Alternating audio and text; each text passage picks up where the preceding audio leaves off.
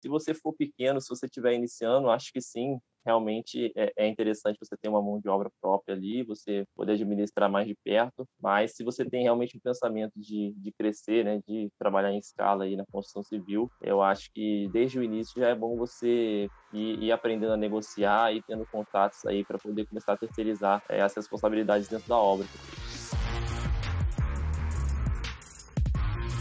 Sejam todos muito bem-vindos ao podcast Construir para Vender, um programa onde entrevisto pessoas comuns que estão construindo imóveis para vender e faturando também com a incorporação imobiliária. E o nosso convidado de hoje é o Wellington de Queiroz, é a segunda geração da família que trabalha com empreiteira de mão de obras, já prestaram serviços inclusive para a MRV, já tiveram mais de 100 funcionários e hoje estão com um braço na incorporação imobiliária construindo imóveis para vender ele vai nos contar aqui estratégias que eles utilizam para contratar e gerenciar mão de obra na construção de imóveis para venda. Então, participe, fique até o final desse podcast, porque eu tenho certeza que você vai tirar bons insights sobre como gerenciar a mão de obra para construir imóveis para vender. Então fique até o final porque eu tenho certeza que você vai aprender muito com a experiência, longa experiência já do Wellington nesse ramo. Bom proveito e bora para o nosso episódio.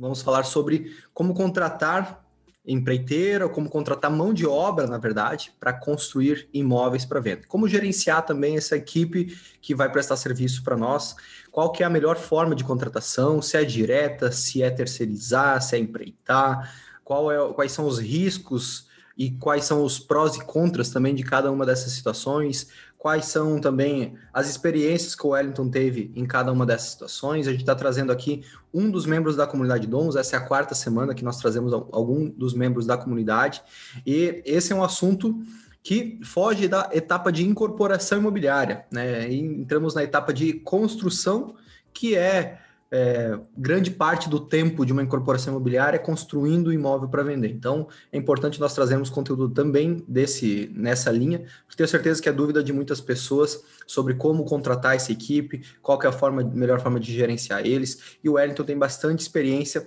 nessa linha aí, ou a experiência suficiente aí para poder te ajudar a ingressar no ramo da incorporação imobiliária, construir para vender e contratar a equipe para fazer as tuas primeiras casas, teus imóveis unifamiliares ou até mesmo escalar para empreendimentos maiores, né?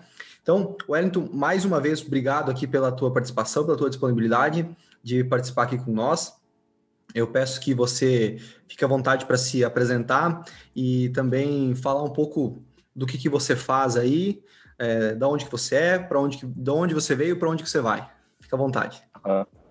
Primeiro, Léo, mais uma vez é um prazer estar participando com você aqui, né? Desde o começo aí da, das suas primeiras lives te acompanhando aí e podendo ver seu crescimento aí, poder fazer parte da comunidade. É uhum. um prazer.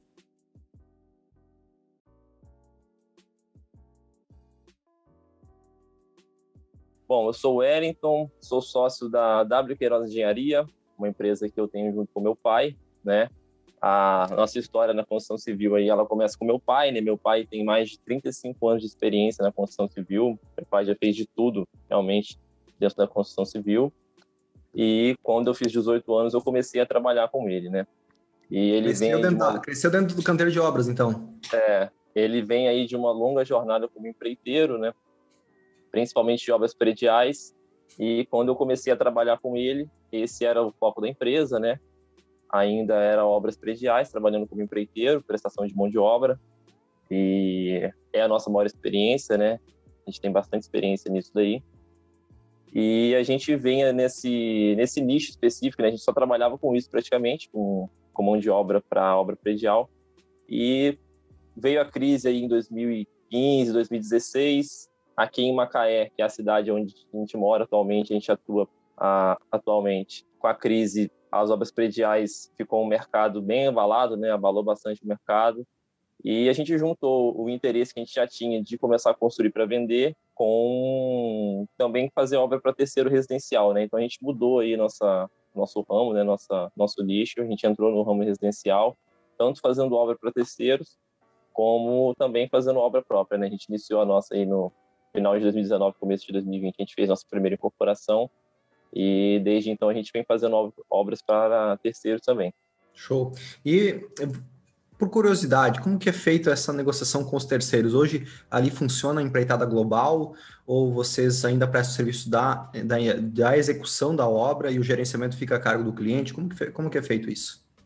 Então, a gente presta para o cliente, a gente faz empreitada global de, não é global, né, porque não envolve material, é mão de obra com equipamento e a uhum. gente faz o gerenciamento da obra como um todo. A gente compra o material, mas a parte, né, para o cliente fazer o pagamento, é, a forma como a gente trabalha é a mais comum. Dificilmente algum cliente faz a compra do material ele mesmo, esse tipo de coisa. A gente presta esse serviço aí bem completo, assim, de gerenciamento de obra e execução.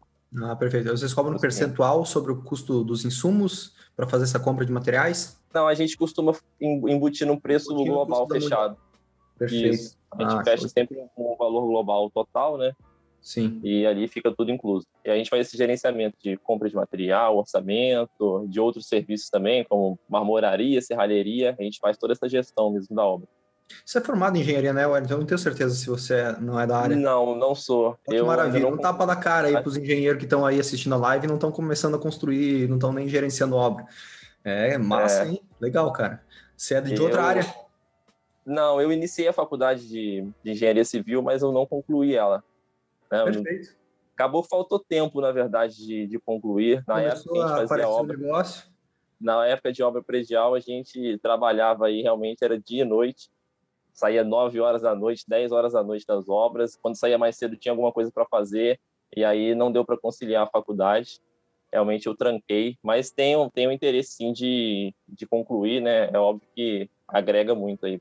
É bom, é bom, é necessário, é crucial? Você sabe que não é, né? A gente, engenheiro, em grande parte dos casos, se contrata, né? Muitos incorporadores não são engenheiros, muito, é, são de outras áreas, nem formados são, porque está muito mais relacionado a incorporação a empreendedorismo do que a questões técnicas, né? Então, é, eu posso falar isso de boca cheia porque eu sou engenheiro. Se eu, tivesse, se eu fosse de outra área, não fosse engenheiro, começasse a falar mal da, da do, dos colegas do, da engenharia, o pessoal ia, não, mas não é falar mal, é dizer que, que para quem está querendo ingressar na, no ramo de construir para vender, de incorporação imobiliária, ou mesmo prestar serviços na área de construção, não necessariamente precisa ser técnico da área, não precisa ser arquiteto, não precisa ser engenheiro, pode ser é uma empresa, uma, um profissional de outra área, desde que tenha a responsabilidade, saiba como contratar um profissional da área para exercer a parte técnica, né? É participar. Show de bola. É, a maioria dos incorporadores que eu sei, tenho conhecimento que eu vejo, não são engenheiros realmente, vieram de outras áreas, né? Ou então ingressaram na construção civil uh, trabalhando como empreiteiro e aí evoluíram para um incorporador, mas normalmente a, a, parte de engenharia ela é contratada, né? A pessoa não é o engenheiro próprio, é bem comum mesmo. É bem comum, é bem comum, é, é meio que um, um paradoxo, né? Quem sabe construir, é, que teria, né, a habilidade técnica para fazer a execução, acaba não, acaba prestando serviço para quem não para quem não é Exato. da área, né? Mas é Exatamente. assim mesmo. Vamos, vamos que vamos.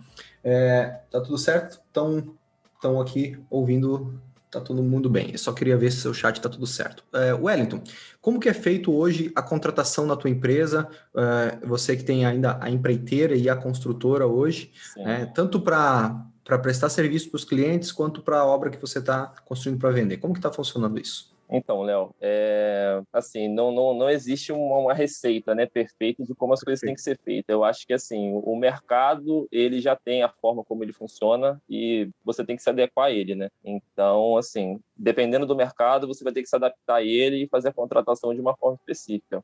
Você entra dentro de um condomínio, por exemplo, tem é, obras residenciais, você não encontra empresas trabalhando com, com carteira assinada, nada desse tipo, né? É um mercado bem informal, mercado residencial, essa é a realidade. E óbvio que é diferente de uma obra predial, você entra numa grande construtora, numa grande corporadora, funciona de outra forma. Então, assim, o mercado, ele, ele tem as demandas dele, né? Certo, certo. E... Mas aí, aí no, no, no, seu caso, como que é feito a contratação, como que vocês trabalham? Né? Se você permite fazer essa pergunta. Sim, então, para algumas obras que a gente tem residenciais, obras de reforma, a gente faz a contratação direta do pessoal, né, sem, sem fazer o registro, é a forma como, como o mercado permite, né? Sim, sim. E em casos, em casos em que o cliente é, tem a demanda, que ele solicita que seja feita de outra forma, a gente faz a contratação.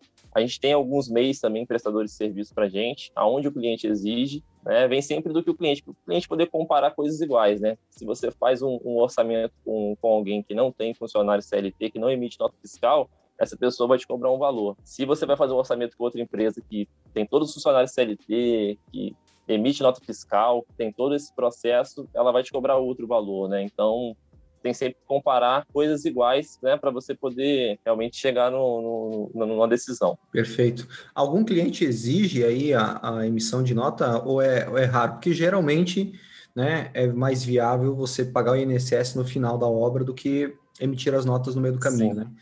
Mas tem é. cliente que exige? Não, obra, obra residencial dificilmente alguém vai te exigir algo desse tipo, né? É, é, bem, é bem informal mesmo. A gente tem alguns clientes que são mais comerciais, né, que aí sim exigem emissão de nota fiscal, exigem funcionário realmente CLT.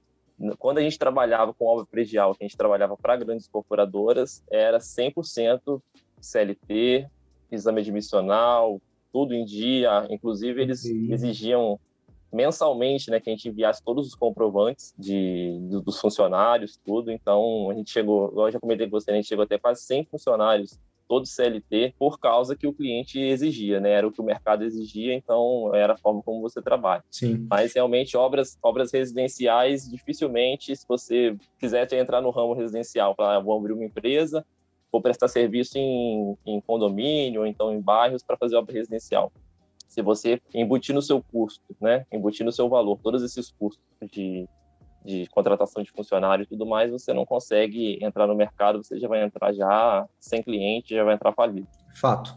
Ilustrando o que você está falando aí, aconteceu comigo há 15 dias atrás, três semanas, a gente contratou, estava no orçamento de uma, de uma obra, né, de uma construção, e estava falando em números, assim, nós estava sendo orçado 100% de emissão de nota a 170 mil a estrutura, e a gente e, e, e sem nota nenhuma é, fecharia por 133. Então a gente está falando aí de 37 mil reais de diferença. É, é, é um valor considerável, né?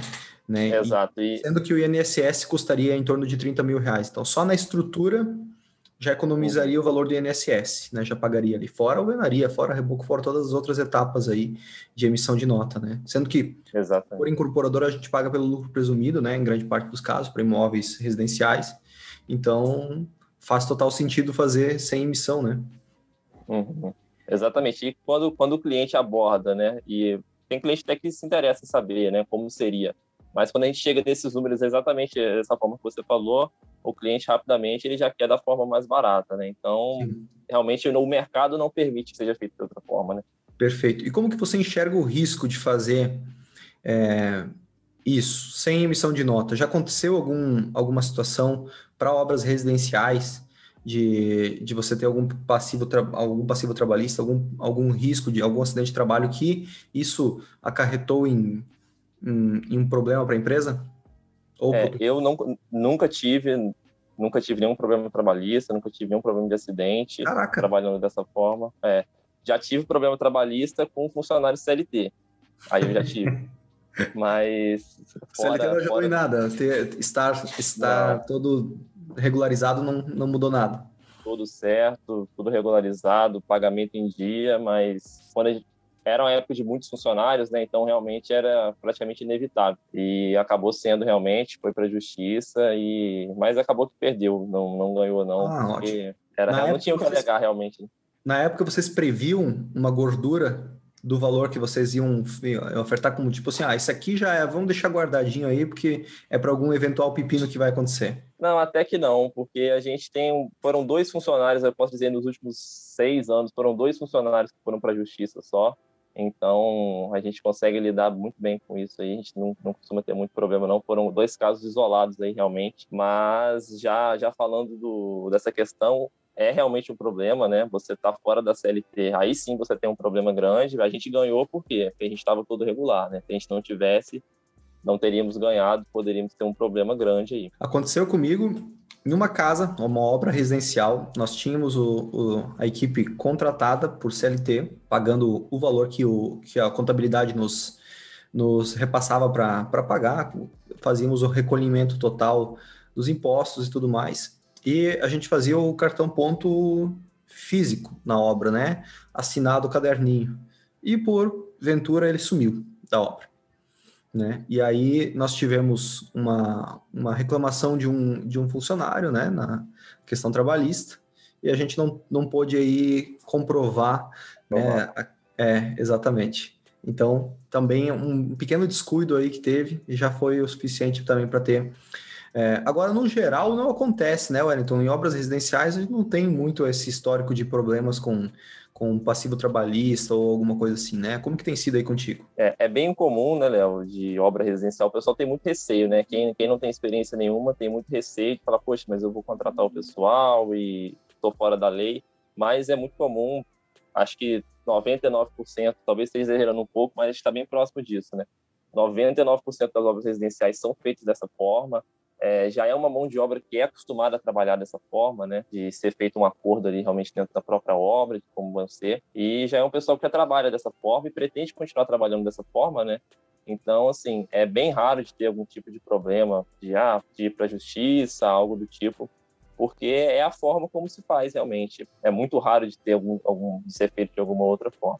Sim, sim. E, e a questão de, de EPIs, raramente é utilizado aí também, porque aqui, ao menos raramente para obras residenciais, é raramente utilizado, né? Isso é um, foi um problema, é uma dificuldade para vocês aí ou tá tranquilo? Então, em obra residencial isso é um grande problema, né? Porque a mão de obra que costuma fazer obra residencial já está acostumada ali a trabalhar de chinelo, trabalhar de bermuda, não usa luva, então é uma dificuldade, mas na nossa empresa é um, um procedimento que a gente segue, do pessoal usar bota, usar calça, usar EPI, mas ainda assim é bem complicado de, mesmo você dá o, EPI e você tem que exigir cobrar diariamente ali que seja utilizado, né? Sim. Mas sim. é bem complicado mesmo. O que a gente vê por aí é o pessoal trabalhando de chinelo e bermuda mesmo, né? É bem padrão, mas nas nossas obras, pelo menos, a gente, a gente evita que seja feito dessa forma. Uhum, uhum. É um e, risco muito grande. Né? E, a, e a contratação Bom, a gente falou aí que tem a opção, então, de, de fazer a contratação com a, o recolhimento dos impostos através do empreiteiro, que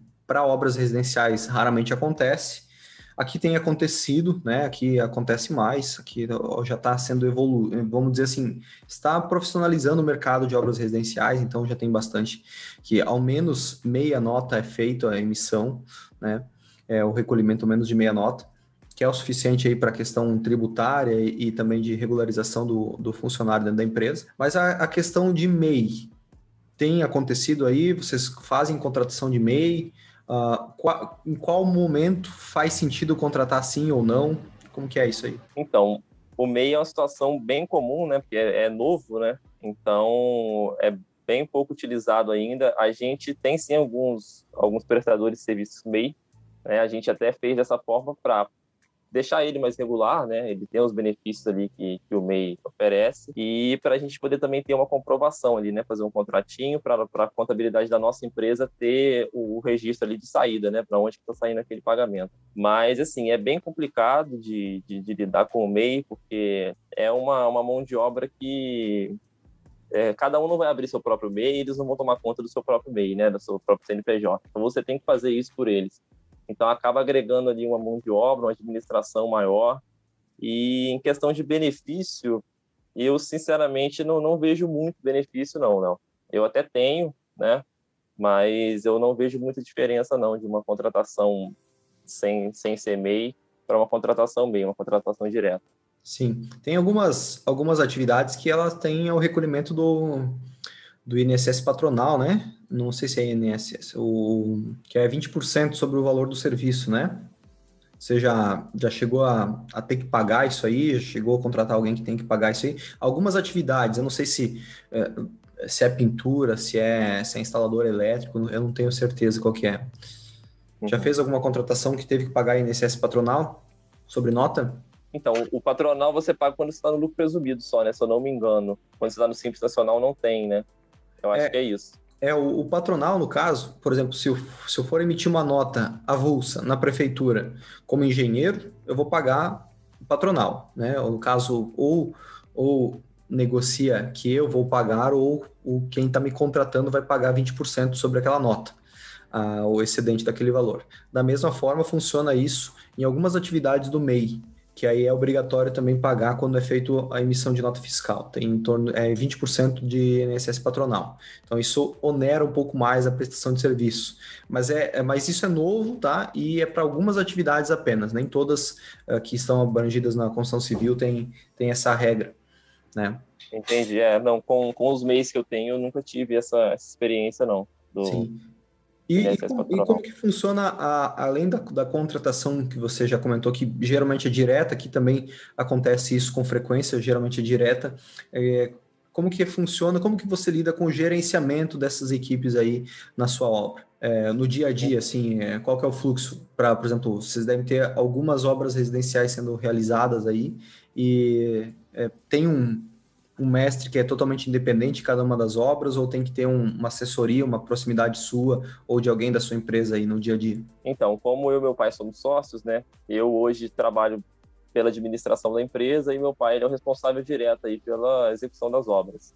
Então ele acompanha diariamente, ele roda diariamente as obras e obras maiores tem um encarregado, um mestre que fica ali dentro, né, em tempo integral. Nossa mão de obra, ela é toda própria, né? A gente não, não terceiriza nada, porque a gente trabalha com, com mão de obra. E alguns trabalham empreitada, alguns trabalham em diária, mas a gente consegue administrar bem. Meu pai, ele acompanha diariamente, né?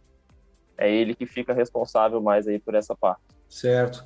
É, quais são as etapas que vocês têm internas, assim, da, da obra? Como você fala? A parte de, de execução de estrutura, é, alvenaria, reboco, pintura também, a parte de acabamentos, alguma coisa vocês fazem também? Vocês vão até o final?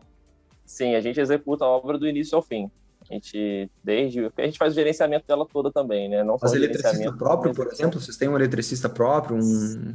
É? Sim, temos, temos todos os profissionais: carpinteiro, pedreiro, eletricista, bombeiro hidráulico. Sim. A gente executa Oh, ótimo. etapas realmente. Sim, e, e para quem está começando e vai fazer a primeira, uma casa aí de uns 200 metros quadrados aí, uma casa térrea, é, o que, que você recomendaria em termos de contratação? Qual que seria o melhor custo-benefício nesse caso? Para quem está iniciando, não entende muito da parte de execução de obras, qual que seria o caminho que você recomendaria?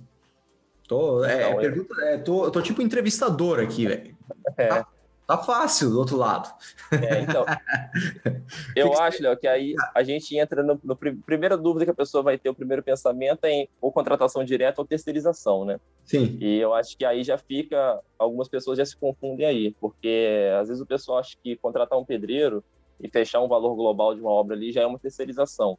Na verdade, não é, né? Você está contratando ele direto. Claro. Terceirização seria você contratar uma empresa com CNPJ, fazer um contrato, alguém que vai te dar um respaldo de alguma coisa, né? Contratar Sim. um pedreiro, um mestre, não, não é terceirizar, é contratar direto. E se você for partir para contratação direta, eu acho que tem dois pontos principais que, que a pessoa tem que se atentar.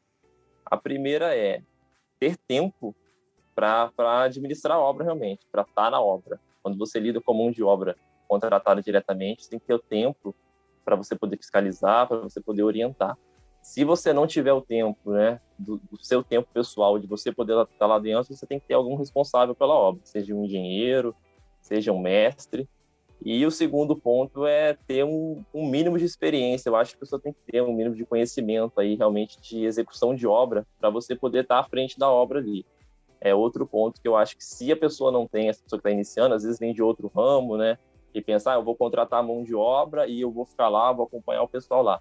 Se você não tem nenhum conhecimento, nenhuma experiência na construção civil, eu acho que é um risco muito grande, porque você vai acabar ficando dependente ali do, do conhecimento de um pedreiro, né, que você vai estar contratando para poder fazer, às vezes, um traço de massa, um traço de concreto, e não é o ideal você ficar refém, né, de, de às vezes, um, um pedreiro, algum tipo de profissional assim, então, tempo e conhecimento, né, o mínimo de experiência para você poder fazer essa contratação direta é fundamental. Se você não tiver algum dos dois ou não tiver os dois, aí sim você tem um parceiro, né, um sócio, ali, um engenheiro, ou então ter um mestre de obra, um encarregado é, à disposição da sua obra, né, responsável realmente pela sua obra. Show. É interessante ter essa. Se não tem a experiência, tem que ter alguém que está lutando a seu favor lá no, no dia a dia, né? Porque se for contratar direto uma equipe de execução e que é um prestador de serviço e está tendo uma relação bidirecional ali, no caso só, só entre essas duas, essas duas partes, o fato é que não tem ninguém no dia a dia brigando pelo seu lado, né? Pelo lado do contratante ali, né? Vamos dizer, entre aspas, contra a equipe aí que está fazendo a execução, fiscalizando elas, né? Se não tem experiência, esse é um problema. Né? Para quem está iniciando, não sabe distinguir a, a diferença de uma, de uma boa execução da estrutura, de alvenaria, de todas as outras etapas, acaba absorvendo, acaba aceitando o que é imposto, né? E, Exato. Então, nesse caso, tem um acompanhamento técnico de, uma, de um profissional de engenharia ou arquitetura também, dependendo, tem alguns profissionais que são muito bons e sabem, têm o conhecimento, o dia a dia, experiência de obras aí, para respaldar esse, nesse, nesse processo, né?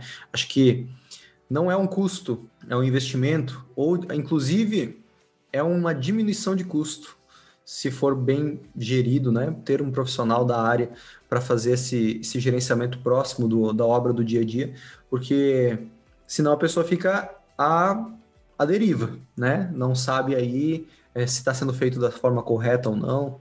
É sempre um desafio, né?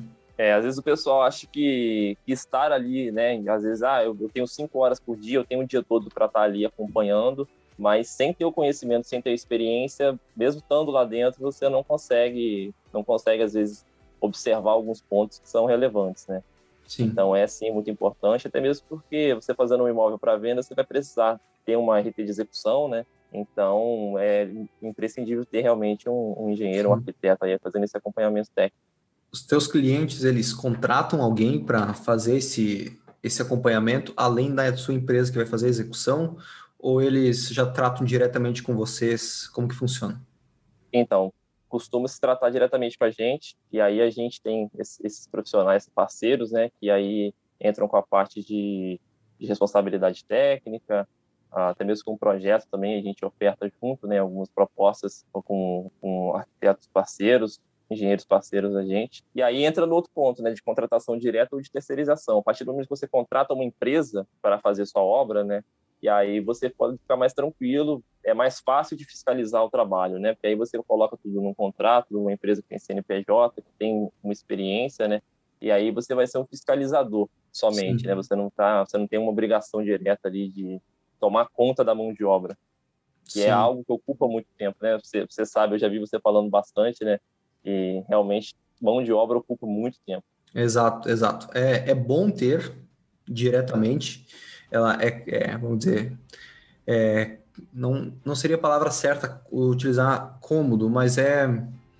é bom ter uma equipe própria, porque você precisa, às vezes, de coisinhas pequenas no dia a dia de obra, que tem que sempre ficar pedindo, de certa forma, um favor para o empreiteiro, porque aquilo lá não estava no escopo do trabalho dele né? Uma mudança pequena, quebrar alguma coisa, romper tal coisa, é, fazer e, e, e ter que ter, pedir toda vez aí para o empreiteiro ou para a equipe que você contratou para fazer aquilo ali, uma hora ele vai falar, não, custa tanto para fazer esse serviço, você não tem como absorver toda hora. Em contrapartida, assumir a equipe própria vai demandar muito mais da, da sua empresa ou até do, sua, o seu dia a dia mesmo, né? Porque aí falta alguém na obra, tem que repor, ou o cara não vem mais, ou de segunda-feira tá de ressaca, isso acontece muito na construção civil, não aparece simplesmente, e, e, e aí a, o prazo vai se extinguindo, né? O prazo vai chegando para dentro do seu próprio cronograma. Então, ter essa equipe terceirizada, né? Ou, no caso, contratando uma equipe aí que tem uma responsabilidade aí que não seja diretamente vinculada à sua, né? A sua determinação, acho que aumentem muito aí a tua liberdade no dia a dia, né? Você parte muito mais para acompanhar e fiscalizar aquela equipe do que estar gerenciando, né? Estar no controle da, desses funcionários, né? Exatamente. E também você trans, transfere a responsabilidade, né? De muitas transfere coisas. A responsabilidade.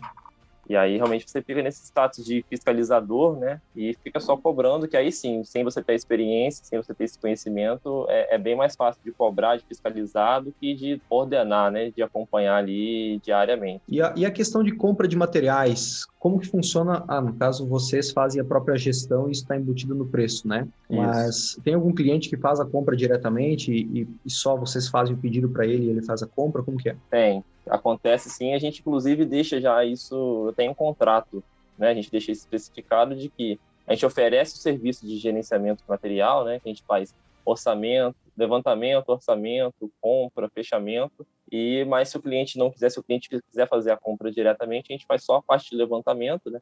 Passa para ele aí as planilhas de as listas de materiais e aí eles fazem a, a compra direto. Mas assim, depois da primeira compra, costuma ficar tudo para a gente. Realmente o cliente acompanha mais de perto ali a primeira compra, né? Mas depois que ele vê que é um trabalho realmente sério, né? Que a gente realmente Sim. faz orçamento, a gente briga por preço, Uh, a gente consegue até preços melhores que os próprios clientes, né? Porque o cliente muitas vezes não tem tempo, né? De sim, correr atrás. Sim. E nem o e procrastina, né? também. né? Procrastina, acaba travando a sua obra, né? Também acontece. E aí você, e... Deixa, você deixa isso claro no contrato, que tipo, ele, a partir do momento que você entregou o, o pedido para ele, tem X dias para entregar na obra, ou vice-versa, uma coisa assim? Como que é? É, não. Essa cláusula específica não, que a gente coloca na cláusula do prazo, né? É que é aquele prazo específico, ele depende da entrega dos materiais, né? Após ser solicitado. Mas essa cláusula específica de, que, de um prazo para ele poder comprar o material, não, até mesmo porque acontece que a gente sempre está comprando material, somos nós mesmos, né? Então, nunca, nunca foi necessário, nunca, a gente nunca teve problema desse tipo, não. É, porque se o cliente acaba demorando para fazer a compra, né? Acaba impactando consideravelmente no prazo de vocês, e isso é um prejuízo que não tem como ser absorvido, né? É, nós estamos passando agora por um momento que a gente tomou uma surpresa essa semana aí de, de, de contratar a execução de concreto e bombeamento, que a gente acostumava em programar três dias antes e agora está sendo 15 dias para programar. Né? Então, é, se não tiver esse, essa, essa articulação entre o, o contratante, né? que é o cliente final ou incorporador e a construtora inteira, o que acaba é que já vai começando a estrangular prazos aí, né? E timing na incorporação imobiliária é muito importante, principalmente em obras residenciais que trabalham com ciclos rápidos, né? Não dá para perder tempo é, entre um negócio e outro. Exatamente.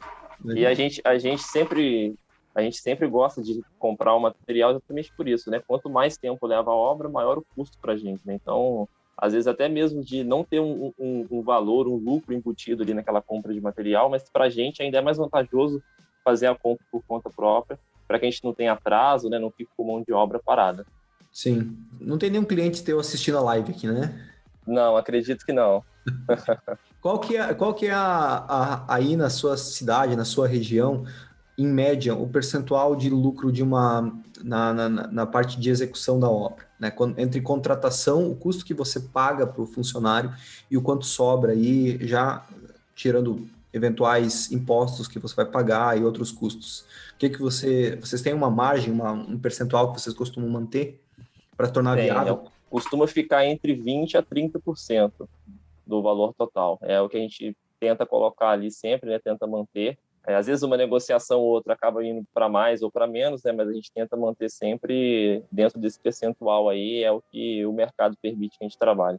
Sim, sim, é, ah, é, é parecido então. Aqui gira também em torno de 30% aí, é, não, não excede muito a isso. Somente em alguns casos onde é, é feita uma boa negociação, mas se não, essa faixa de preço. Você acha que para um, uma pessoa que está iniciando, diminuir esse custo faz sentido? o cara que vai fazer um, uma casa térrea de uns 200 metros, como a gente usou no exemplo anterior. Ele pagaria X pela execução aí, se fosse contratar a sua empresa, WT, né? É WT? Queiroz. W Queiroz. E, e, e vai pagar X menos 30% ou X menos 20% mais ou menos. Aí, acho que faz sentido o custo-benefício para uma pessoa que está iniciando é viável olha, Léo, se for, se for uma obra, primeira obra, né? E essa pessoa realmente estiver dedicada ali a estar tá acompanhando diariamente ali dentro, se ela tiver realmente disponibilidade em tempo integral para estar tá acompanhando, ela tiver um conhecimento para poder fazer boas negociações, né, boas contratações, porque também entra naquela questão, né, de como contratar a minha mão de obra direta, né, na diária, na empreita. Então, tem, tem que ter uma, um certo conhecimento ali para poder fazer essa boa negociação e aí sim, se a pessoa tiver esses, esses requisitos aí, ela pode sim estar tá, tá fazendo uma, um, um, bom negócio ao invés de terceirizar esse trabalho, né? Perfeito. Perfeito. A... Pode falar. Agora, eu acho que assim, a longo prazo é um pouco mais complicado, né? Igual a gente pensar em, em crescimento, eu acho que até mesmo a gente que trabalha com mão de obra, o meu pensamento a longo prazo é não trabalhar mais com mão de obra é ir para o ramo da incorporação e realmente só incorporar, Sim. terceirizar a mão de obra. Inclusive, já algumas obras grandes, né? A gente fez uma obra empreitada global predial e a gente, nossa equipe era só técnica, a gente terceirizou toda a mão de obra, alvenaria, uhum. embolso, contrapiso, foi tudo terceirizado porque a gente se concentrou ali em, na administração da obra, né? Que é realmente o principal, né? Aí tiveram talvez o mesmo percentual de lucro da empreiteira ou da equipe que foi contratada por vocês, só que com bem menos risco, né? E bem menos envolvimento também de corpo técnico e tudo mais, né?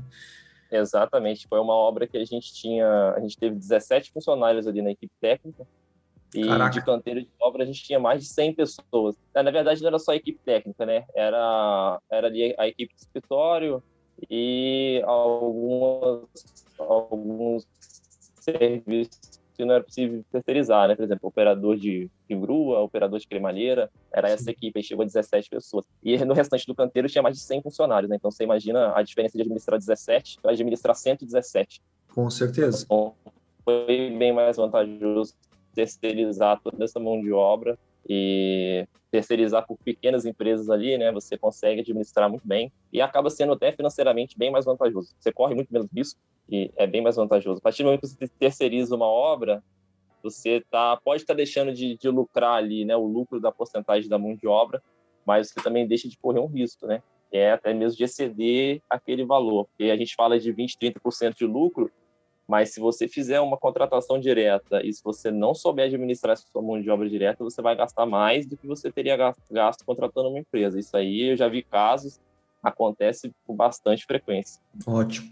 É, exatamente, exatamente. E, em quais casos faz sentido co contratar pela diária? Em quais casos faz, faz sentido contratar por, por medição ou por, por performance, como é feito aí? Então, a, a, nossa incorporação que a gente fez, né, a, o que a gente fez para venda, a gente fez a obra toda na diária. Toda na diária. E, toda na diária. A gente não empreitou nenhum serviço com, com, nenhum profissional. Foi toda na diária. Só que a gente tinha ali funcionários, né? Quem trabalhou naquela obra ali eram funcionários que já trabalhavam com a gente há bastante tempo. Então a gente tinha uma confiança muito grande. E quando a gente fala de trabalhar na diária, a gente passa diretamente pela confiança, né? Dificilmente você vai pegar uma pessoa que você não conhece ali, for para trabalhar na diária, é, a gente já sabe o final da história, né? Como costuma ser dessa forma. Então a gente, a gente teve, a gente tinha muita confiança na mão de obra e quando a gente terminou, a gente foi pegar o curso por serviço, né?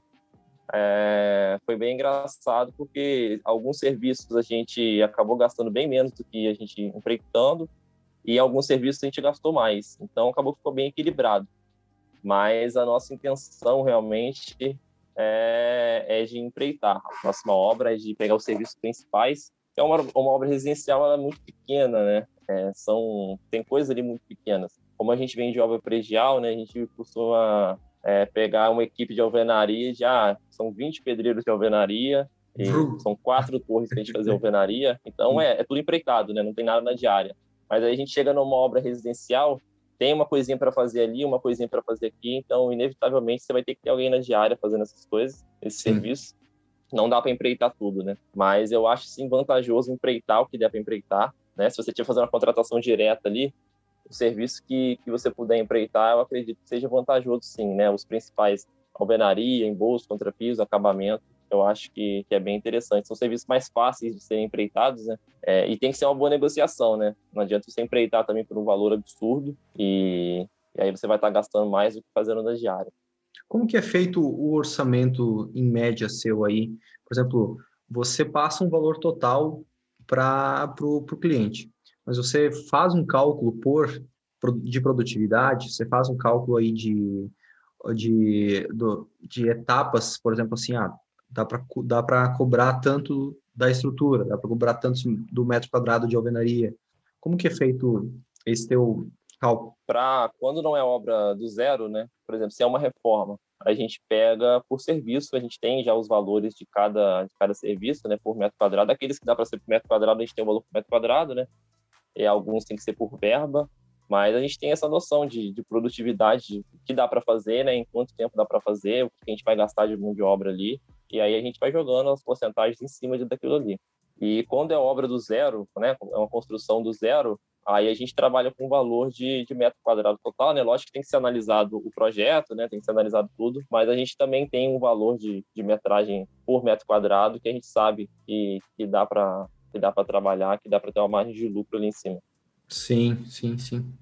Você, tá, você falou aí é, de focar só na incorporação, mas vocês por terem uma, uma vir de anos já com uma equipe técnica de execução, de, de empreiteira, ter já uma equipe já de confiança, ao menos algumas dessas pessoas aí, ainda, ainda assim não faz sentido manter essa equipe aí, trazer junto, manter ela junto aí para incorporação, no caso? A, a, longo prazo, né, pensando em um crescimento realmente grande, um crescimento. É, fica inviável, né? Você vê que não tem grandes incorporadoras, grandes construtoras, não, não tem equipe própria executando obra, né? É realmente tudo terceirizado. É, é a forma mais fácil de administrar, né? Porque mão de obra é muito difícil de administrar.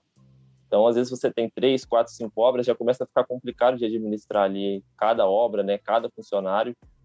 E, assim, a gente tem, sim, a, a intenção de, no, no, médio prazo, aí, eu diria, sim. de manter uma equipe, né, às vezes fazendo uma obra, fazendo outra obra, mas já ir, é, já ir trazendo essa realidade de terceirização, tentando terceirizar algumas obras, sim.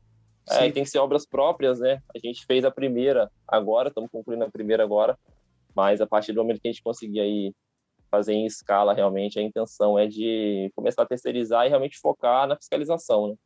Sim, porque é conveniente, né? É conveniente hoje, como você tem a equipe própria, e também como você está fazendo algumas, algumas, alguns imóveis para incorporação, construindo para vender, você deve estar tá podendo realocar com facilidade a equipe sua, né? Então, você tem algumas obras, ah, precisou dar um gás lá na, na sua, né? Ou sobrou alguém em alguma obra, tá ocioso, não, não tá tendo tanta produtividade em alguma obra de vocês, manda para lá, manda o armador um, dois dias só para fazer aí a, a parte de, de armação e já volta. Vocês conseguem articular e diminuir custo dessa forma também, né? Sim, exatamente. Esse foi exatamente esse pensamento, né? Quando a gente foi iniciar a, a nossa primeira incorporação, a gente também abriu para esse mercado residencial, né? Então, foi exatamente com esse pensamento, né, de poder rodar a equipe ali. A gente sabe que o processo de. o ciclo né, de uma incorporação, você fazendo só uma, tem um momento ali que você fica sem, sem, sem ter uma equipe trabalhando, né? Você vai fazer processo em prefeitura, fazer processo em cartório. Então, realmente era interessante para a gente fazer obras de terceiros, né? Fazer sim. reforma, fazer construção, para a gente poder girar, girar a equipe. E, num curto prazo, realmente, para a gente fazer mais uma obra, mais duas obras ao mesmo tempo, ainda é interessante, sim, tá com, com a equipe fazendo obra de terceiro para a gente poder ter esse giro aí, diminuir nossos custos, né? Fica Sim. bem mais fácil de, de poder, poder girar a equipe. E aí na sua região, é, talvez na região do pessoal que está tá assistindo aí, é comum contratar um, um, mestre de obras que vai trazer uma equipe junto aí, mesmo sendo todo, todos eles contratação direta, sem ter nenhum vínculo trabalhista, sem ter nenhum vínculo de, de CLT e tal, ou é geralmente contratado? Eu digo isso não em relação à sua empresa, mas em relação aos teus vizinhos que estão fazendo outras, outros imóveis. Contratar o pedreiro, e o pedreiro meio que faz tudo do início ao fim aí. Como que é feito aí? Porque cada região do país tem uma cultura diferente de execução, né? Sim, sim. É, eu tenho conhecimento de algum, alguns que trabalham dessa forma, né? A pessoa se, se denomina mestre de obra e faz a obra ali por um valor de, de diária ou de empreitada, não é um empreiteiro, né? É um mestre de obra que vai tomar conta da obra. Tenho conhecimento, sim, de, de alguns aqui, aqui em Macaé, mas o mais comum que realmente que domina são os empreiteiros, né? Até mesmo que o pessoal às vezes chama de empreiteiro pessoa física, né? Uhum. O cara pega a obra ali por, por empreitada total e aí ele bota os pedreiros, ele bota a equipe ali e sempre por um valor fechado, é o mais comum. É o mais comum. É, a contratação direta em si da pessoa ir atrás de contratar um pedreiro, pega um pedreiro ali, pega um carpinteiro ali. Pelo que eu já vi aqui, é bem comum mesmo. Ah, ótimo. É, até porque isso exigiria muito, muito tempo da pessoa, né? envolvimento enorme, né? Então, geralmente é, não faz é. sentido. Eu vou abrir aqui para algumas complicado. perguntas do, do, pessoal aqui. Alexandre Oliveira, compensa apenas pagar o INSS no final da obra, então, mesmo o terreno estando registrado no CNPJ da incorporadora? Fique à vontade para responder isso. Compensa, Léo. É, todos os casos que eu já vi, é, né, fazer a obra sem, sem ter ninguém registrado e no final da obra pagar o INSS total sempre foi mais vantajoso, porque o custo né, de, de uma contratação CLT aí, de ter todos os funcionários CLT é muito grande, acaba que fica bem mais, mais caro do que você pagar o INSS no final. É, já havia até um caso de obra predial que foi feita dessa forma, né, de uma forma bem irregular até, é exatamente com esse pensamento de pagar no final, no final pagar o INSS total, né, com um valor bem alto, para ter essa mão de obra aí mais informal. Não, não, não, não aconselho, né, para grandes obras. Para grandes obras não. Né? Mas não, já vi. Até mesmo assim, para quem pensa em, em crescer, né, em ter um crescimento, ah, minha primeira obra, minha segunda obra, acredito que sem ter o pessoal ali, sem, sem ter nenhum registro, sem ter nada, é viável para você poder começar, né, para você poder diminuir seus custos, mas pensando a longo prazo, pensando em crescer, acho que você tem que se preparar ou para ter uma equipe CLT realmente, ou para terceirizar sua mão de obra. Né? Não adianta você pensar em ter 20 obras aí, tá fazendo prédio para todo lado, é, com o pessoal sem registrar, isso não existe. É, tiro no pé. Isso aí, aí é tiro no pé. Para quem está iniciando, eu, também, eu, também, concordo. É tranquilo fazer dessa forma. É, em termos de passivo trabalhista, em termos de risco, a pessoa que está contratando, direto ou indiretamente, vai estar respondendo.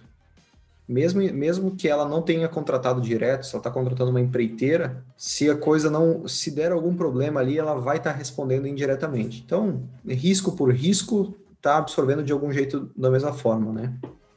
Exatamente. É, eu vejo que às vezes o pessoal pensa que não, que contratando uma empresa, né, ela está se eximindo total do risco. Não tá. Por isso que é, é importante, mesmo você terceirizando só para uma empresa, o CNPJ, o contrato, vai te emitir nota fiscal. Se você quer estar tá 100% seguro, você tem que fiscalizar, você tem que exigir comprovante de pagamento, tem que exigir tudo do, dessa empresa para você poder realmente estar mais seguro. Mas ainda assim, se for para cair no processo trabalhista, você como dono da obra, você vai cair junto. Isso aí é inevitável. É, é, é fato. Eu tenho é fato. até um caso na época das obras prediais, né, fazendo, a gente trabalhava com a MRV, né, maior construtora do Brasil, tudo 100%, né, MRV exige tudo mensalmente do, dos empreiteiros e quando foi para o pro processo trabalhista, inevitavelmente eles puxam a incorporadora junto, né? Puxa o dono da obra. Então, por mais que você queira se isentar da responsabilidade, a responsabilidade no final das contas sempre vai ser sua. Ainda mais uma MRV, né? Ela, ela já sabe que ela vai tomar ferro no, no caso desse, né? Que o juiz jamais vai puxar para o lado que, que é mais fraco, né? Então. É, exatamente. Perfeito. Uh, eu, queria, eu queria agregar alguma coisa em relação a isso, ao, eu acho que foi respondido por, por vocês. Caso, caso faltar alguma coisa, eu respondo logo para frente. Quantos funcionários tem, Beatriz? É, hoje, hoje, por curiosidade, Wellington, quanto, como que tá a tua equipe aí, em, número de... Olha, hoje, Léo, a gente tem acho 15 pessoas só trabalhando com a gente. E o resto já estão tá, tá... terceirizando, estão no processo de, de contratar... É, aí a gente também acabou nossa obra agora, nossa, nossa obra própria, né? Então a gente diminuiu bastante a equipe, está aguardando para iniciar a nossa próxima obra, né? A gente também vai iniciar algumas obras aí de, de construção residencial, né? E a tendência é que daqui dois, três meses a equipe aumente, mas atualmente são, são cerca de 15 Show. pessoas.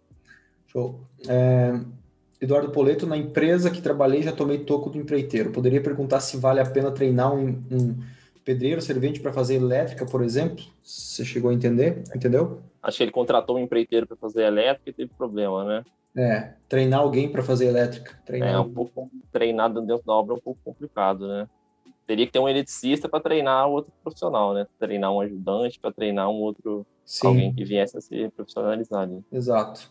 Uh, no caso do incorporador, para controle de registro da mão de obra, a melhor forma seria a GFIP? Leonardo Klein perguntou. É quando, quando você contrata uma empresa e você cobra ali realmente todos os, os, os comprovantes, né? A GFIP é um dos, dos, documentos que eles têm que enviar mensalmente para você, sim. Em obra, grandes obras prediais de grandes empresas, eles exigem mensalmente. E aí, GFIP é um dos documentos mensais que eles exigem, sim. Perfeito, perfeito. Era isso aí que eu tinha esquecido.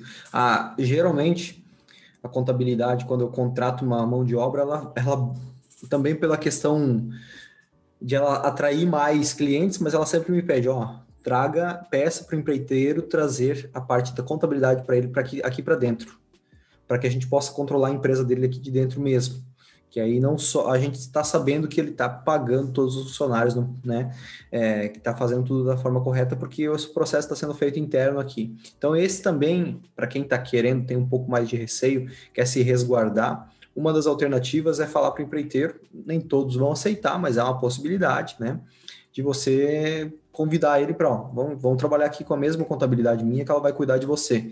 Porque como você falou bem no início, né, Wellington, é a questão do, do dos MEIs, né, eles geralmente eles abrem até MEI, mas não, não cuidam, não pagam, não pagam as, o valor mensal ou não emitem a nota. Então, precisa de uma assessoria, de uma contabilidade para fazer esse trabalho. E às vezes trazer para a mesma contabilidade que o contratante, isso dá um pouco mais de segurança, né? Que, que vai ser feito da forma correta. Sim, sim, com certeza. E até mesmo eu tenho um exemplo disso aí. Na época, e na época a gente trabalhava em Uberaba. A gente estava em Uberaba ainda, se vir para Macaé, a gente trabalhava lá. E até mesmo MRV, novamente, tá outro exemplo da MRV. Ela trouxe todos os empreiteiros da cidade, né, de todas as obras, trouxe para o mesmo escritório de contabilidade dela, lá de em Uberaba. Então, assim, era uma facilidade para eles extrema, né? Porque o contador enviava diretamente para eles já toda a documentação não, não tinha aquela burocracia dela estar tá cobrando documento de cada empreiteiro, né? E aí a gente está uhum. falando aí de 30, 40 empreiteiros, né? Então, é uma facilidade bem grande. É uma boa estratégia, sim, né? Se o empreiteiro aceitar sim. e migrar para a mesma contabilidade que a sua, com certeza você vai ter um, um controle, né? Uma forma de fiscalizar ali mais de perto. Uh, o Eduardo perguntou, a Bia já respondeu, mas para quem não não está vendo o chat aí e para quem vai assistir essa aula gravada, o Eduardo perguntou algo interessante, que fiscais do trabalho vão com frequência na obra verificar se os funcionários estão registrados, está tudo certo? Nunca, nunca vi, não, não sei de nenhum, não tenho conhecimento de nenhum caso desse nenhuma obra residencial. Aqui em Macaé, pelo menos, nenhum condomínio, nenhum bairro,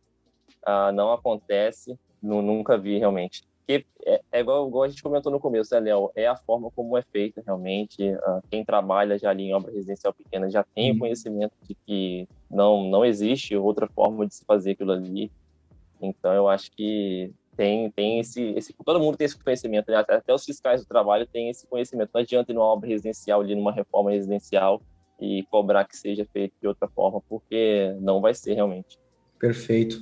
É, ilustrando isso, aconteceu com os meus antigos sócios de, de um Ministério do Trabalho, né, os fiscais do Ministério, ir na, numa execução de um, de um edifício, era 25 pavimentos. E, cara, é, provavelmente, né, eles, eles acreditam que não foi aleatório, não foi randômico a escolha do prédio deles. Porque o do lado, o do lado, literalmente do lado, não tinha nem tela de proteção, não tinha nada e não foi visitado. E o deles foi auditado tudo, tudo. Tipo assim, ah, aqui o, a proteção da escada está 10 centímetros fora do padrão aqui. Pam. E teve aí, o, foi, um, foi um custo de mais de 70 mil reais.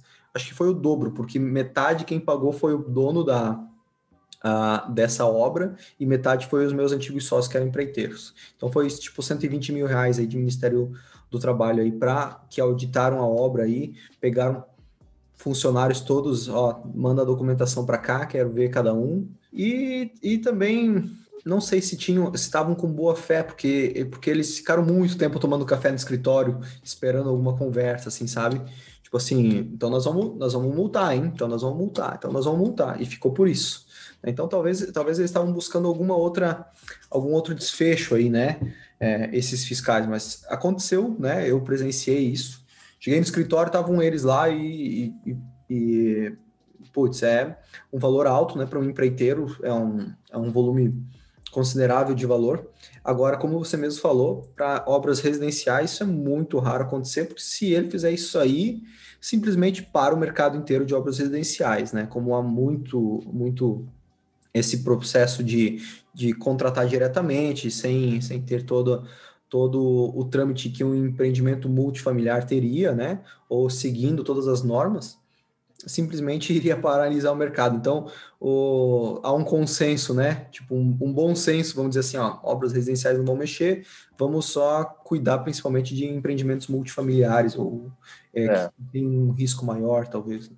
É, em obra, obras prediais a gente tem aí, é, é, quase semanal, você tem uma visita, né? Ou é do sindicato, ou é do, de algum fiscal do, do CREA ou é algo do tipo. Aí sim, quando a gente fala de obra predial, obra grande, pode ser até residencial, mas se for condomínio grande, a partir do momento que a gente começa a ter placa ali na frente da obra, né, de construtoras uhum. grandes, incorporadoras grandes, aí sim você pode se preparar que você tem que estar 100%. Não tem como não estar 100%. Agora, a partir de você fazendo uma casa, aí é diferente. Eu estou acompanhando o chat aqui também, estou vendo que o Hugo aqui falou que já teve fiscal, mas realmente obra grande, 212 apartamentos, aí sim é, é comum já, já se trabalha dessa forma, já aguardando todo tipo de fiscalização de todos os órgãos. Exatamente, exatamente.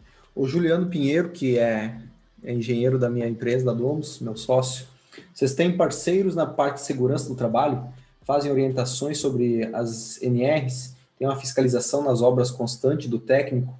Quer responder uma por vez? Vocês têm parceiro na parte de segurança do trabalho? Vocês ainda, ainda têm? Não, atualmente a gente não tem mais. A gente até teve técnico de segurança trabalhando na nossa empresa, né? Quando a gente trabalhava de obra, obra predial. Apesar de ser bem mais comum de ser responsabilidade da incorporadora, né?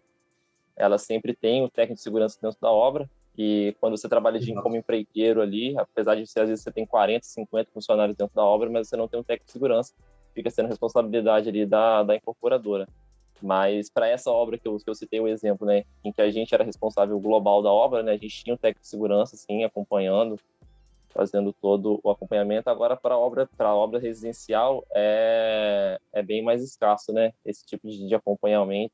Então, acompanhamento realmente é bem mais complicado, a gente costuma não, não ver por aí, não. Sim, sim. Perfeito. Show, cara. Tem mais alguma consideração aí que você quer fazer? Fica à vontade. Se você talvez trouxe alguma, alguma ideia, algum insight aqui para o pessoal. Se você fosse, por exemplo, aquela, aquelas perguntas clássicas, né? Qual foi o principal erro seu e do seu pai aí, já segunda geração de, de, da parte empreiteira, que vocês, caramba, putz, isso aqui não, não devia ter cometido ou não devia ter feito dessa forma, agora eu faço assim, faz mais sentido, não sei em qual área, mas o que, que você acha? Você tem, teve alguma dessas? Olha, Léo, referente à, à mão de obra em si, é, a gente, por muito tempo, a gente achou que quanto mais funcionários a gente tivesse, né, que, que seria uma coisa boa. E depois a gente foi percebendo que não, né? Até mesmo quando a gente foi para essa obra, que a gente teve a possibilidade de poder ter 150 funcionários ali no, no canteiro de obra, antes disso a gente já teve esse pensamento de não vamos vamos terceirizar né porque realmente mão de obra é muito complicada. Então eu acho o que eu posso deixar de consideração é se você for pequeno se você estiver iniciando acho que sim realmente é, é interessante você ter uma mão de obra própria ali você poder administrar mais de perto. Mas se você tem realmente um pensamento de, de crescer né de trabalhar em escala aí na construção civil eu acho que desde o início já é bom você ir, ir aprendendo a negociar e tendo contatos aí para poder começar a terceirizar é, as responsabilidades dentro da obra, porque quando você ficar grande, fica mais difícil você administrar ali um ajudante dentro da obra, né? Já é algo que, para você que está incorporando, é, é algo muito pequeno você administrar ali um pedreiro ou um ajudante. Então é importante sim você começar a, a já pensar em terceirização, porque a experiência própria. Né? A gente trabalha hoje com execução de mão de obra, com prestação de mão de obra, mas o pensamento já é de, de terceirizar, porque realmente a gente tem de experiência desse todo o tempo que a gente trabalha de que é a melhor forma conciliar a incorporação em si, né? Que são muitos processos, é um trabalho muito muito árduo que a gente faz com, com a execução da mão de obra, com o acompanhamento diário de mão de obra de execução, de saber o que o pedreiro fez, de saber o que o ajudante fez. É bem complicado, você vai ter que ter uma equipe muito grande e, eu, opinião própria, eu acho que no final das contas não vale a pena. Então, acho importante buscar parcerias aí, buscar bons empreiteiros. Talvez seja interessante até mesmo desde a sua primeira obra você já, já poder fazer isso. Uhum. Perfeito, Wellington. Eu vou, vou enfatizar o que você falou, que é também o que eu, o que eu vejo, né? Eu vim também da parte de nós temos equipe própria, né? Junto com os meus antigos sócios, eles tinham diretamente, estavam é, com mais de 100 funcionários diretamente, executando quatro quatro edifícios simultaneamente. E, cara, eu, simplesmente não fazia sentido na minha cabeça, tanto que um dos motivos também da, da mudança de caminho de cada um foi porque eu falei, cara, eu não quero, eu não quero ter esse passivo, eu não quero ter esse, esse tipo de envolvimento com mão de obra. Porque onde está o lucro, o grosso do negócio, está na incorporação. Não está no gerenciamento, não está na empreiteira, está na incorporação, na, na etapa onde que a gente adquire o terreno, faz captação dos recursos que forem necessários, é, contrata quem executa, e ao invés de extrair, porque tem dois caminhos, né? Ou a pessoa que fala assim, ah, não, eu quero extrair o máximo de lucro que eu posso desse empreendimento. Então, beleza, então contrata direto e ajuda o pessoal até a bater massa, se for o caso. Mas, se você quer ter a melhor relação entre envolvimento e retorno, terceiriza a parte de execução, a parte de, de mão de obra, né? Contrata, busca alguém para fazer a fiscalização, para ter esse acompanhamento próximo e foca na incorporação, em prospectar mais negócios, ao invés de extrair toda a eficiência de um empreendimento, do lucro todo do empreendimento, com, a, com só com a incorporação você conseguiria talvez fazer três desses paralelamente, ou talvez até mais, né, com uma boa gestão, é, contratando, terceirizando essa equipe. E com isso, ter muito mais lucro do que extrair todo o lucro de um empreendimento só, né? Então é o, é o caminho. Tanto que a gente é só seguir os grandes, né? é, eles não estão fazendo isso por nada. Não, não, não é que eles estão preguiçosos agora. É porque chega um momento que, que eles concluem: olha, realmente não faz sentido a energia que nós estamos desprendendo aqui para gerir a nossa própria equipe, a gente poderia estar é, é, trabalhando com essa, né, canalizando essa energia para prospectar novos negócios, expandir a nossa empresa, escalar para empreendimentos maiores ou mais unidades, né? E ao invés de, de estar ali executando, estando no dia a dia da obra, né? Exato. É, é questão do, do, de aproveitar o tempo, né, Léo? Porque se você tá, vai fazer uma obra, é aquilo que você tem para fazer, você está investindo ali seu dinheiro, então conseguiu com o investidor, e você vai, vai fazer uma obra só, é o que você tem para fazer das sete da manhã às cinco da tarde. Então, talvez sim seja interessante você contratar Exato. uma equipe ali, porque você, além de ganhar da incorporação, você vai ganhar da gestão e você vai ganhar na, na, na mão de obra, né? Ao invés de contratar um, um, um terceiro. Mas às vezes, se você já não tem essa disponibilidade toda para estar tá ali acompanhando, ou se você vai fazer mais de uma obra, é, talvez já seja interessante você começar a pensar em, em terceirizando, igual você falou, seguir os grandes, né? Ah, não tem nenhuma construtora aí com, com 10 mil funcionários e canteiro de obra, não existe isso. Então, exatamente. Porque não, não, vou, não vou ser eu que vou fazer isso, né? Exatamente, exatamente. É, Wellington, Cara, brigadão aí pela tua disponibilidade mais uma vez. Obrigado por compartilhar esse, esse conteúdo com nós aqui, trazer um novo ponto de vista aí, alguém que já está na segunda geração de, de execução de obra, faz total diferença para a galera aqui que está que tá começando agora, está ingressando na área. Já não precisa errar o que você errou, é, o que o teu pai errou, o que eu errei aqui, de ficar é, querendo extrair todo o potencial de empreendimento, sendo que pode terceirizar, que não há tanto risco assim de, de terceirizar sem a emissão de notas para empreendimentos unifamiliares, que é mais vantajoso pagar o INSS somente no final, ao invés de exigir nota desde o início. Mesmo eh, tirando um pouquinho do frio da barriga que eu também tinha, confesso para você, de ah, será que eu estou absorvendo todo o risco do negócio sem estar pedindo, solicitando nota, e o fato é que não é o bicho, né? não tem não tem grandes uhum. diferenças. Se for para dar problema, vai dar problema com ou sem nota, né? A gente vai absorver do mesmo jeito, né? Então, agradeço você pela tua disponibilidade. Fica à vontade para fazer tuas considerações aí. Que, se você tem mais alguma, alguma coisa para falar, fica à vontade. É, eu acho que essa questão que você falou do, de nota, né? Se você for contratar um terceiro, né, for contratar uma empresa, tomar cuidado para não exigir às vezes muita coisa e se onerar, né? Porque essa empresa, esse terceiro, ele vai se basear no que você quer dele, né? Então, se você falar, ah, eu quero nota, eu quero isso, eu quero aquilo, eu quero funcionário CLT, tudo, ele vai te cobrar um valor para isso.